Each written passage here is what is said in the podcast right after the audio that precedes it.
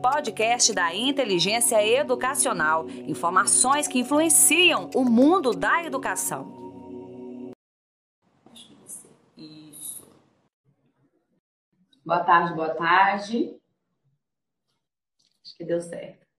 Boa tarde, Clara, seja bem-vinda. Oi, Poliana, tudo bem? Obrigada. É um prazer ter você aqui conosco na nossa live inteligente aqui pela Inteligência Educacional. Dá um tempinho que o pessoal está entrando para a gente começar. Sim, boa tarde, Poliana. Vou pedir mais uma vez para vocês. que estão entrando aí. É um prazer tê-los conosco nessa tarde para falar de um assunto que é tão importante, né, Poliana? Muito importante, claro. Sejam todos bem-vindos. Enquanto o pessoal vai entrando, vou pedir para quem já está na live pegar esse aviãozinho do lado direito, convidar a família, convidar os amigos, pais, professores. Esse assunto é um assunto muito importante e já adianto para vocês também que podem mandar perguntas para a Clara estar respondendo. Pode falar de onde vocês estão falando. Também o pessoal mandando ali Pomerode, sempre participando com a gente. Um abraço para o pessoal de Pomerode. Já vi uma conhecida tá, aí, a Núbia. Núbia, beijo. Ela tá vendo a gente. Isso. E a gente o pessoal de Itajaí mandando abraço, boa tarde. Certo, claro. Eu acho que para a gente começar, né, dar início a essa live, eu queria que você falasse um pouquinho do seu trabalho. Eu recebi algumas mensagens quando eu né, postei a nossa, divulguei a nossa live no meu Instagram pessoal. Algumas pessoas perguntaram o que é um coach sistêmico, né? Tiveram essa dúvida. Então, assim, para a gente começar, se desse um breve resumo do seu trabalho, quando o pessoal vai entrando, vai colocando a cidade de onde está participando também, e mandando as perguntas para a gente. Claro, se apresente, claro, né? E faça um resumo do seu trabalho, por favor. Então, gente, uma boa tarde para todos vocês. Me sinto assim prestigiada com o convite da Poliana, né, para participar dessa live, para falar de um assunto que é tão pertinente e que faz parte do nosso cotidiano hoje, que traz muitas inquietações, né? E é bom a gente falar do que inquieta mesmo, né, Poliana? Então, eu sou a Clara Russo. É, dia 13 de agosto agora eu fiz 23 anos que eu sou formada na área de pedagogia na verdade, a licenciatura em pedagogia abriu portas, né, para que eu pudesse explorar esse universo aí da, da aprendizagem, do conhecimento. Então, eu fiz pedagogia, depois eu fiz psicopedagogia clínica, atuo, atuo como psicopedagoga clínica.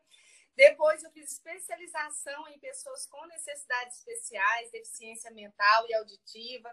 Aí, ainda nessa jornada, buscando aprimorar, porque a gente nunca está pronta, né? Graças a Deus.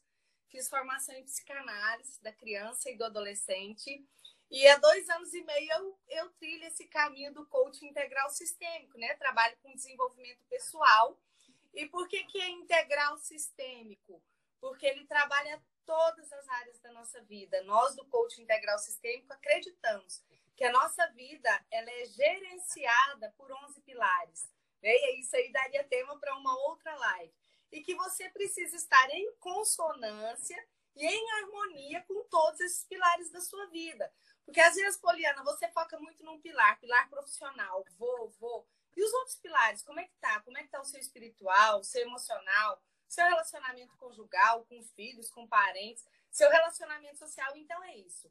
É integral e sistêmico porque nós procuramos o equilíbrio entre todas as áreas da nossa vida. É, o bacana realmente é você conseguir equilibrar todos, né? A área profissional, a área pessoal, né? A área afetiva. É realmente um desafio, acho que, de todo mundo, né? Às vezes você consegue se dedicar mais uma, uma relação e outra não, em situação e outra não. É, vou mandar um abraço pessoal, a gente começar com as perguntas, claro. O pessoal de Cuiabá, Itajaí, Itapema, Pomerode, Severina, está participando com a gente. Então, quero mandar um abraço, pessoal. Continue com a gente na live, mandem perguntas Convidem também os amigos a participar. Eu vou dar início aqui à primeira pergunta, é, claro. Nós sabemos o quanto é importante essa relação da escola com a família, família-escola. Eu, eu creio que essa relação tem só a contribuir, realmente a melhorar e cada vez desenvolver melhor essa relação. Então, nesse momento que estamos vivendo, já mais praticamente um semestre, né, de mudanças, de incertezas, de nova rotina, essas relações foram mudadas de alguma forma. Então, eu queria é, é, entender um pouco até com você é bem experiente nessa área, qual é o papel da escola? Quero se fala realmente é separado. Qual é o papel da escola nesse momento? qual o papel da família, para entender melhor é, como melhorar essa relação, como realmente passar para o pessoal uma segurança, algumas dicas e exemplos também. Então, de início, seria mais ou menos isso. Qual o papel da escola nesse momento e qual o papel da família? Poliana e todos que estão aqui, eu vejo que é fundamental a gente definir, né? Trazer clareza. Qual o papel dessas duas instituições que são tão importantes? E como você disse, nós estamos passando aí por um momento desafiador. É, e um momento que nós não nos preparamos para ele.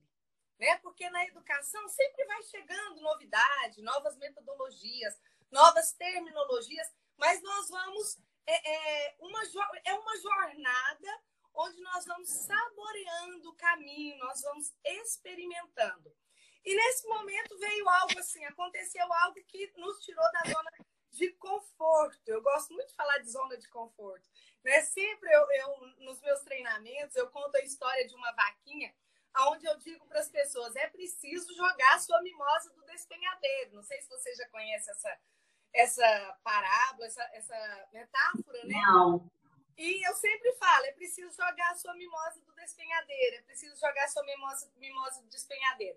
E de repente aconteceu uma situação onde todas as nossas vaquinhas foram jogadas do despenhadeiro e nós tivemos que nos preparar para esse novo momento, para esse novo ciclo. Eu penso que a vida é composta de ciclos, né? E um ciclo se fechou e outro está se iniciando agora. Tirou a zona de conforto de todos nós, mas é possível. É possível sim fazer. No início foi difícil, mas nós já estamos conseguindo fazer e fazer bem feito, né? Então vamos lá. Você me perguntou qual é o papel da escola e o papel da família. Da família, a escola e, e, a família são as duas principais instituições responsáveis pela formação do ser humano, não é isso? A família é a primeira educadora da criança. Eu gosto de uma frase que diz que é na família que a criança encontra os seus grandes outros. E por meio desses outros, ela começa a existir. Quem são esses outros? É o pai, a mãe, as primeiras autoridades ali na vida da criança.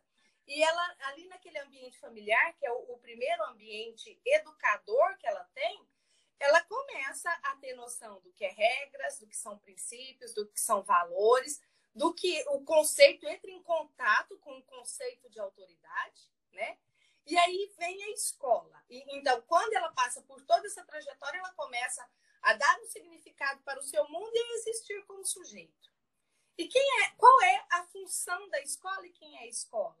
A escola, ela é uma instituição potencialmente socializadora, aonde o indivíduo ele sai da ali do, do, do, do seu individualismo e passa a conviver na coletividade. A escola, ela também ela tem essa função de trabalhar princípios, valores morais e sociais. Mas para além disso, a escola, ela tem a função e a atribuição de ensinar conteúdos específicos da área do saber. Agora, família e escola se complementam. Essas duas instituições elas se complementam, porque as duas são responsáveis pelo desenvolvimento afetivo, cognitivo, emocional da personalidade do sujeito, cada um com o seu modo de educar. Certo, tô vendo o pessoal participando ali, o pessoal gostou da história da mimosa. Colocando vaquinha, escrevendo mimosa. Um abraço Depois eu conto, se sobrar um tempo ainda conto ela. Eu adoro contar essa história. Mas creio que vai, que vai dar certo sim. Se você quiser contar agora, a gente tem tempo, não tem problema não. O pessoal tá perguntando. É, gente, vocês querem saber? Então eu vou resumir ela, tá bom? Porque ela é um pouquinho grande, mas eu vou resumir. Nós, educadores, gostamos muito de contar história, né? E nós aprendemos por meio de história. Nós temos um livro aí que é a, que é a Bíblia que nos ensina o tempo todo por meio de parábolas, de histórias. Então, acho que assim a aprendizagem ela fica mais fácil. Então, vou contar a história. Certo dia, ia andando um sábio e seu discípulo pelo caminho. E lá de longe, eles viram um casebre bem velho. E o sábio disse assim: Vamos parar lá, vamos parar lá naquela casa e pedir um copo com água? E assim eles fizeram. Pararam, chegaram lá, era uma casinha velha. E a mulher abriu a porta e ofereceu água, ofereceu leite, ofereceu queijo. E o sábio perguntou assim: de onde vem isso tudo? ela abriu a porta e disse assim: Ah, vem da nossa mimosa.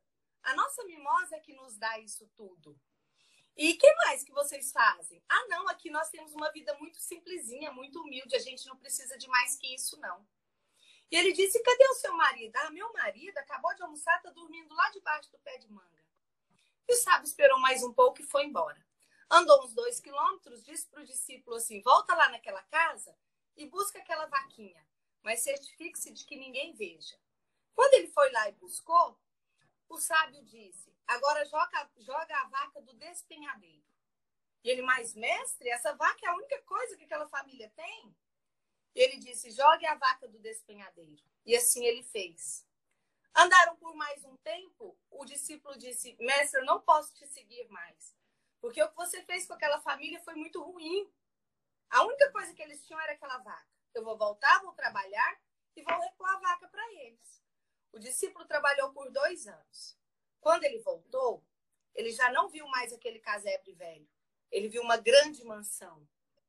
Chegou na porta, ele disse: Meu Deus, o que eu fiz? Eu fiz o seu José e a dona Maria perderem tudo que eles tinham. Falou assim: Mas às vezes eles ainda estão trabalhando aqui para eu poder dar o dinheiro para eles. E aí ele disse pro, pro, pro rapaz que estava lá na, na guarita: Eu gostaria de falar com o seu, seu João e com a dona Maria, seu José e com a dona Maria. Ele disse: O que você quer com eles? Ah, eu quero entregar um presente.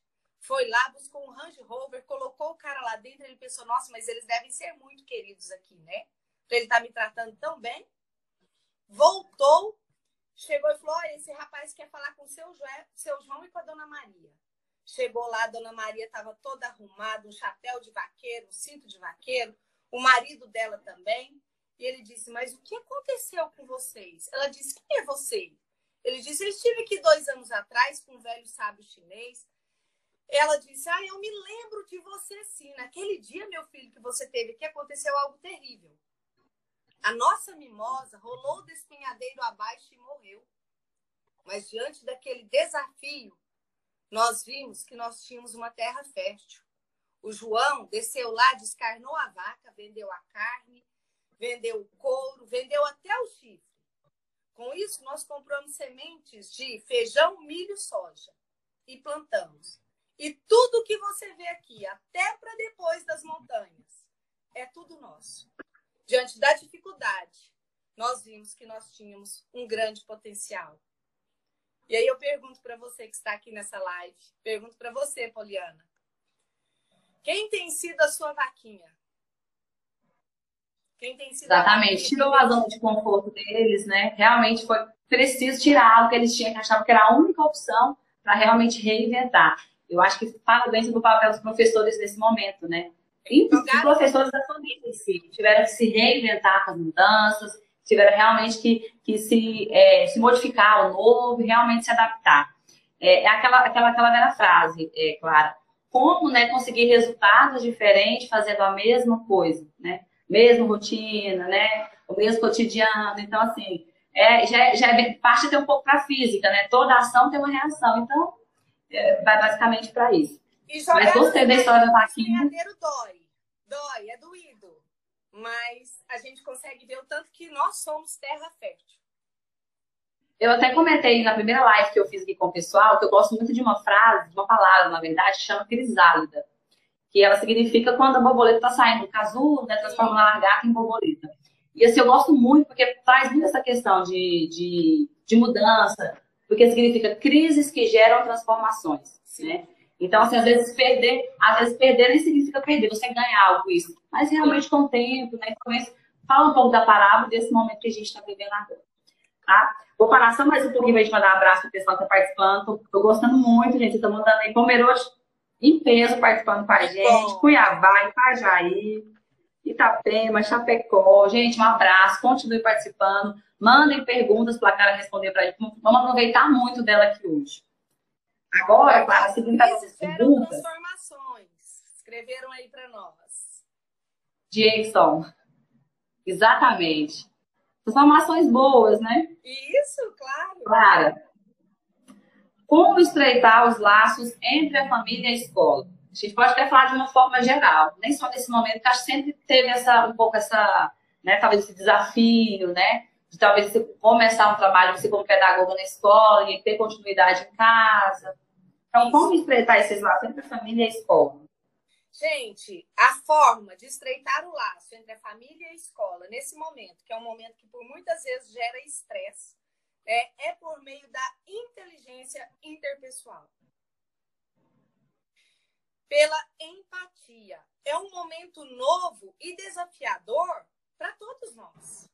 Então, a escola, ela precisa se colocar no lugar dos pais e os pais precisam se colocar no lugar da escola. Nós temos que buscar soluções e encaminhamentos corretos e saudáveis para o momento. Né? A escola tem que compreender para a família que as atribuições nossas hoje. E aí eu falo, gente, vocês sabem o que me dá autoridade hoje para estar falando aqui com vocês? Não é a minha experiência profissional. Que me dá autoridade para falar com vocês hoje é porque eu sou mãe e eu estou passando por esse momento aqui, dentro da minha casa. Ah, Clara, mas para você deve ser fácil, porque você é pedagoga. Nada disso. Não é fácil. Eu já voltei para as minhas atribuições, eu já voltei para o meu trabalho e a minha filha está aqui dentro de casa, tendo aula todos os dias.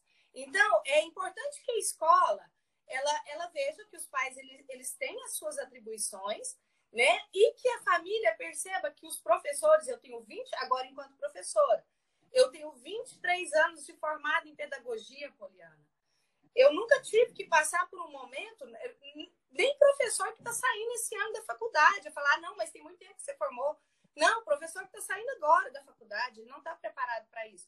Porque professor, e aqui na live tem muitas professoras e, prof, professor, gente, nós gostamos mesmo é do chão da sala de aula. Nós gostamos mesmo é do contato com o nosso aluno, é quieta, menino. Vamos sentar, gente, presta atenção aqui, pega o caderno, Agora, como é que está sendo a realidade dos professores? Por favor, liga a câmera. Pare de conversar no chat. Eu fico ouvindo a minha filha ter aula aqui, eu fico doida. Eu falo, gente, que realidade é essa? E o professor está entrando dentro da casa do aluno. E o professor hoje ele não está dando aula mais só para o aluno. Ele está dando aula para a mãe, para o pai, para a funcionária, para o avô, que do nada ele entra na aula do professor. Ou liga lá na escola e fala: olha, meu filho pediu para falar e eu tô, o que eu trago aqui é real. Meu filho estava assistindo a aula, ele pediu para falar e a professora disse que agora não. Né? Então, o professor ele está lidando com todas essas situações e a família também. Mas eu acho que a principal forma de estreitar esses laços é por meio da inteligência interpessoal e do diálogo. Nós temos que dialogar. Escola e família têm que dialogar. E eu vejo que uma forma da gente diminuir muito, viu, essa questão da angústia das famílias, porque, Poliana, como que acontecia? O pai antes, né? Ele estava ali acompanhando o processo de aprendizagem dos filhos, mas ele estava onde? Nos bastidores. Quando aconteceu o estudo, a partir do dia 15 ali de março, o pai assumiu o lugar de protagonista. Ele pensou: não, agora eu tenho que ensinar para o meu filho, eu vou ser professor do meu filho. Realmente foi um momento muito turbulento, aonde os papéis se misturaram, mas eu continuo a dizer o que eu disse quando você pediu para definir o papel da família e da escola. O papel de ensinar conteúdos referente ao saber, a aprendizagem sistematizada é da escola. Ensinar fração é um desafio e um, e um uma função da escola. Cabe ao pai, nesse momento, organizar o ambiente de casa com horários determinados, né? um ambiente adequado para que o filho possa assistir às suas aulas, estabelecer regras, fazer combinados, mas o papel de ensinar o conteúdo é da escola. E nós, professores, não podemos abrir mão desse lugar que é nosso também certo? Eu quero entrar agora na questão das emoções, para falar um pouco das emoções da família, né, da escola também, tá claro, né, dos professores, mas antes eu quero ressaltar, o pessoal está participando bastante. É, saudade dos adolescentes, saudade do quadro negro, saudade do cheiro da escola. O pessoal de Cuiabá estão participando de todas as lives. Mandar um abraço pro pessoal de Cuiabá, Goiânia, Teresina, Lavras. Realmente, o pessoal de todo o Brasil participa com a gente, claro. E antes de eu entrar na questão das emoções, é, eu sou mãe, tenho uma filha de 12 anos, está no sétimo ano, e eu me vi muito nessa, nessa, nessa, nessa frase sua. Quando tudo começou, né, eu tive que ser professora de ciências, história, matemática, português. Na escola, cada, cada matéria tem um professor. E em casa, tive que ser professora de todas essas matérias. Tive que estudar para poder ensinar para ela. Nesse primeiro momento, acho que foi aquela questão da organização, de, ah, vamos deixar acumular tarefa, vamos parar um dia. Não tinha aquela rotina, né? Hoje, depois de realmente reestruturar, eu consigo falar, não, essa hora lá de estudar, você vai assistir a aula improvisada. Eu acho que a gente tem, eu como mãe, acho que aos pais também, são muito bacana de ressaltar, criar rotinas para as crianças. Sim. De estar estudando em casa, né? Ou alguns, alguns é, estados e municípios estão tendo aula escalada na, na, na, sala de aula, mas enfim, tem em casa essa rotina de colocar o horário certo para estudar, de fazer tarefa, para realmente continuar. Quando tudo voltar ao normal, espero que, que logo, né, a gente possa realmente dar continuidade até com um estudo de qualidade também. Sim. E aí, sim, realizando o meu desabafo, eu quero é, falar um pouquinho sobre as emoções agora. Como apoiar as famílias em relação às emoções e também apoiar o professor. A gente sempre está muito preocupado, ah, é muito peso da família, o pai trabalha fora, né? Mas tem a questão também das emoções dos professores. Então, realmente, com a carga horária, talvez né, sem muito horário, né? Enfim basicamente um pouco sobre as emoções dos professores e da família. Se você quiser sintetizar um, depois outro, para ficar mais, é, pessoal. Eu penso que a palavra do momento é flexibilidade. Nós temos que ter flexibilidade. É preciso pensar nesse momento o que é importante para o aluno, porque ele está vivendo uma, uma situação totalmente atípica. Né? Quando você fala é, o que nós podemos fazer para dar apoio para a família, para a escola. E eu quero incluir nessa questão também o educando. Gente, porque vamos parar e pensar aqui. Nós adultos, de certa forma, é, a nossa rotina ela já voltou. Né? Nós tivemos que fazer algumas adequações, alguns ajustes, mas a nossa rotina já voltou. A dos nossos filhos, a dos nossos educandos, não. Eles continuam vendo os coleguinhas dele, por meio daquela telinha do computador. Né? Eles não têm contato com os colegas ali fora, por quê? A criança, o adolescente, ele precisa da permissão do pai, ele precisa que o pai leve para que ele possa encontrar com seu colega. Nós não, nós, qual que é a profissão dos nossos filhos e dos nossos alunos? A profissão deles não é estudante? Eles voltaram para o Sim. trabalho dele em loco? Não voltou. Nós já voltamos para o nosso trabalho? Eu já voltei, muitos professores já voltou, você, Poliana, já está no seu ambiente de trabalho. Então, nós temos que pensar também no nosso aluno. E eu gosto, eu, eu esses dias até estava conversando com algumas mães que estavam muito preocupadas com a questão do conteúdo. Eu creio, Poliana, que nesse momento de aula online, a principal função do ensino online é de manter o vínculo do aluno com a escola e com o conhecimento. A principal função nesse momento não é de cumprir o conteúdo programático que foi programado para o ano. É para que ele continue mantendo o hábito de estudar e manter essa conexão com a escola e com o conhecimento. Porque o ano que vem não tem como. As escolas elas vão ter que fazer um apanhado aí e retomar o que é importante de conteúdo desse ano para o próximo ano, o que é importante para a série. Então, é assim, o que eu diria é tenha flexibilidade, generosidade com você e com seu filho ou com seu aluno. Então, a família, ela tem que considerar que estamos todos nós aprendendo, né? O professor, ele também está buscando a melhor forma de fazer, e eu tenho visto professores muito criativos, Gente, como eu disse, nós não temos esse padrão, essa modalidade de ensinagem, nós não temos. E de uma hora para outra, nós, vi, nós nos viramos nos 30 para dar conta e a coisa vem acontecendo. A escola ela tem que orientar a família com relação à rotina escolar. Ela tem que ser o mais claro possível. A escola tem que pensar que nesse momento e ela tem que programar atividades pra, para que o aluno dê conta de fazer sozinho. Ela não tem que pensar que tem alguém lá do lado dele ajudando. Ela tem que flexibilizar a questão do conteúdo, né? Dos intervalos durante as aulas, eu venho questionando muito, Poliana, que os meninos eles estão ficando aí é, em torno de cinco horas na frente do computador.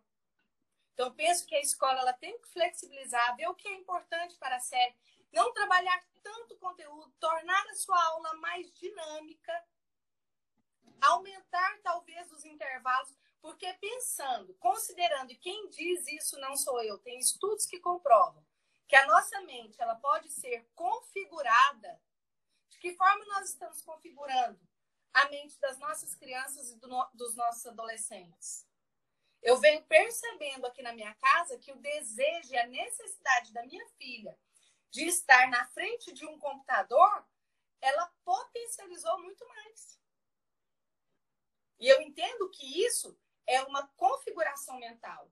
É importante que os pais participem de grupos, né? Porque às vezes você compartilha, você acha que é um problema só seu, mas não, o pai do coleguinha também está passando por aquela mesma dificuldade. Aí você fala, ah, não, essa necessidade não é só uma necessidade do meu filho. Agora, sim, eu penso que os pais eles têm que tomar muito cuidado com a questão do grupo de WhatsApp. Né? Porque às vezes coloca uma coisinha no grupo e já vira aquele alvoroço todo e contra a escola, contra o professor. Então, para os pais que estão nessa live, acione a escola sempre que necessário. Eu costumo dizer que a melhor água é a água bebida na fonte. E quem pode tirar a sua dúvida é a escola. Não adianta nada você ficar muitas vezes causando alvoroço e angústias e desconfortos nos grupos de WhatsApp, sendo que aquela conversa não, não vai servir para nada. Né? Então, pai, mãe, tem dúvida? Procura a escola, procura o professor do seu filho. Eu tenho certeza que a grande maioria das escolas e dos professores eles estão disponíveis nesse tempo para tirar as suas dúvidas. Agora, quanto mais claro a escola puder ser com os pais, menos dificuldade eles terão. Nós estamos falando também de aulas online, né, que usa tecnologia, de celular, computador, tablet, né? Isso é fácil de, de dispersar, né? Às vezes a criança está sozinha, né? Então isso, isso tem esse controle também em relação até à questão da, da concentração, desse acompanhamento. Quero aproveitar que você falou dos professores que eles se reinventaram aí, fizeram realmente, foram criativos, né? Tiveram algumas mudanças. quero parabenizar os professores em geral. É, realmente parabenizar, porque assim, foi um ano de. É, está sendo um ano de muita mudança, né? E isso foi muito bacana, essa questão de, da criatividade, da inovação, do novo normal. Então, assim, parabéns a todos os professores e a vocês, pais, também. A você como professor e como, como mamãe também. É, seguindo aqui, Clara, Oliana, a gente comentou sobre a questão. Só complementando, Sim. desculpa. Eu vejo que mais Não, importante nesse momento do que o conteúdo pedagógico é podermos cuidar da saúde mental e emocional dos nossos alunos e dos nossos filhos. Porque para o próximo ano, se eles estiverem bem mental e emocionalmente, eles vão tirar o pedagógico de letra. Certo. Exatamente, eu concordo com você, claro. E assim, seguindo aqui as nossa, nossas perguntas, é, tem uma expressão que eu deixei para você é, falar para a gente, que é estar junto virtualmente, né? Eu acho até que dá para encaixar em relação às dicas para melhorar essas relações. A gente está falando muito de relação entre escola, entre família. Então, que você falasse um pouquinho dessa, dessa expressão para a gente, que é estar junto virtualmente. E a gente depois parte para essas dicas. O pessoal gosta bastante de, de receber essas dicas para poder aplicar. Isso. Então, a primeira vez que eu tive contato né, com essa terminologia, eu gosto muito desse verbete, foi em 2010, é, num texto de José, tem outro nome, José Valente, alguma coisa assim. E agora nós estamos aí vivendo intensamente o estar junto virtual, né? Ele é um verbete muito interessante, porque eu acredito, né, que o processo de educação à distância, né? Embora se use essa terminologia, educação à distância, ele está acontecendo de uma forma muito próxima, né? É, em que vem nos proporcionando encontros, né? E aprendizagens é, por meio da tecnologia, nós podemos, nós podemos aí quebrar o isolamento virtual, nós podemos vencer os nossos medos e as nossas angústias. Então, ele é uma, uma terminologia que significa um distanciamento, mas existe aí uma proximidade que é real, né? Exatamente. Em relação às dicas agora, vamos colocar aqui umas três dicas que o pessoal está aplicando para melhorar essas relações, tanto para a família quanto para os professores também. Deixa eu só pegar aqui, gente, caiu. Tá. Opa, desculpa, caiu minha caneta aqui. Não, acontece. É. Então, gente, é, vamos lá para as dicas, né? É, vou dar uma dica aqui para os pais, para que eles possam cuidar, organizar esse ambiente. Você falou aí que coloca a sua filha de uniforme para ir para aula. Eu também, eu tenho esse ritual aqui em casa. O horário do banho, às 11h30 da manhã, ele continua o banho, o almoço, escovar os dentes, o colocar o uniforme para ir para a escola, mesmo que essa escola esteja dentro de casa. Então, é preciso, assim, criar hábitos, né, para que a criança ela possa entrar nesse ambiente de aprendizagem, mesmo dentro de casa definir horas de estudo, organizar o ambiente, fortalecer a postura de estudante, limitar no horário da aula o acesso a outras tecnologias. Olha como está sendo desafiador, gente. É, a, o professor ele já lidava com o desafio do celular em sala de aula, né? Com, com os adolescentes aí, escola que permite levar. Então já, a gente já vinha nessa batalha de tentar colocar Mudou, né? E agora, dentro de casa, muitas vezes eles estão no computador aqui e estão usando o celular. Ou eles estão no computador com o microfone fechado e a televisão está ligada. Então, assim, a família, ela limitar esse acesso a outras tecnologias no momento em que o filho está em aula, ele está assistindo aula. Definir um espaço para estudo, né? É, criar um ambiente propício para que o filho possa assistir à aula, coloque trabalhar regras, continuar trabalhando regras e limites. É, com relação à escola, ter uma comunicação clara com os pais. Né? Os enunciados, os comunicados, eles devem permanecer, mas de uma forma clara e objetiva, para tentar diminuir assim o máximo o estresse da família. E no mais, é interessante você falar Desculpa, claro. Só achei interessante você falar da questão do celular, que eu não tinha atentado a isso, né? Antes era algo de, de lazer, né, vamos dizer assim, para passar um tempo, e agora realmente virou uma, uma ferramenta de estudo, né? Que é o mesmo aparelho que você usava, talvez, para realmente passar o tempo, ser um hobby, hoje é uma ferramenta de estudo. Desculpa, pode continuar. E penso também que o professor, mesmo que por meio do online, ele criar um vínculo de confiança com seus educandos. Mesmo que nós tenhamos aí algo, um dispositivo eletrônico que nos separa, né, uma distância física, que o professor ele possa estabelecer um vínculo de confiança com os seus educandos. Continuar estabelecendo regras, limites, o que pode, o que não pode. Na hora da aula, a janelinha lá tem que estar aberta. Uma amiga minha me mandou uma foto do filho dela e ela disse: Clara, olha a situação. Sete horas da manhã, o menino entrou na aula. Só que aí ele continuou dormindo. Fechou a janelinha e ele continuou dormindo. E aí eu disse: olha, procura a escola, fala com a escola, porque deve ser uma regra. O aluno assistir aula com abrindo a janela do seu computador, né? Que ele esteja com a janelinha ativada. Então eu vejo assim que é trabalhar essas regras mesmo em uma sala de aula, pensar agora regras para uma sala de aula virtual. Exatamente, por mais que, esteja distante, como você falou, tem uma tecnologia né, no meio dessa, dessa relação, lembrar que a relação é humana, né? Tem um humano de cá, tem um humano de lá. Sim. A gente está caminhando para o final da nossa live. Eu quero mostrar para você, para o pessoal que está participando com a gente, o nosso brinde do sorteio de hoje. Uma caneca, como essa que eu estou tomando água. Que linda! E uma bag a gente, toda terça-feira, quando faz a live, Clara, faz um sorteio assim que a gente encerra a live. A gente deixa a live salva aqui no nosso perfil. O pessoal que não conseguiu participar, não conseguiu assistir, assistir depois.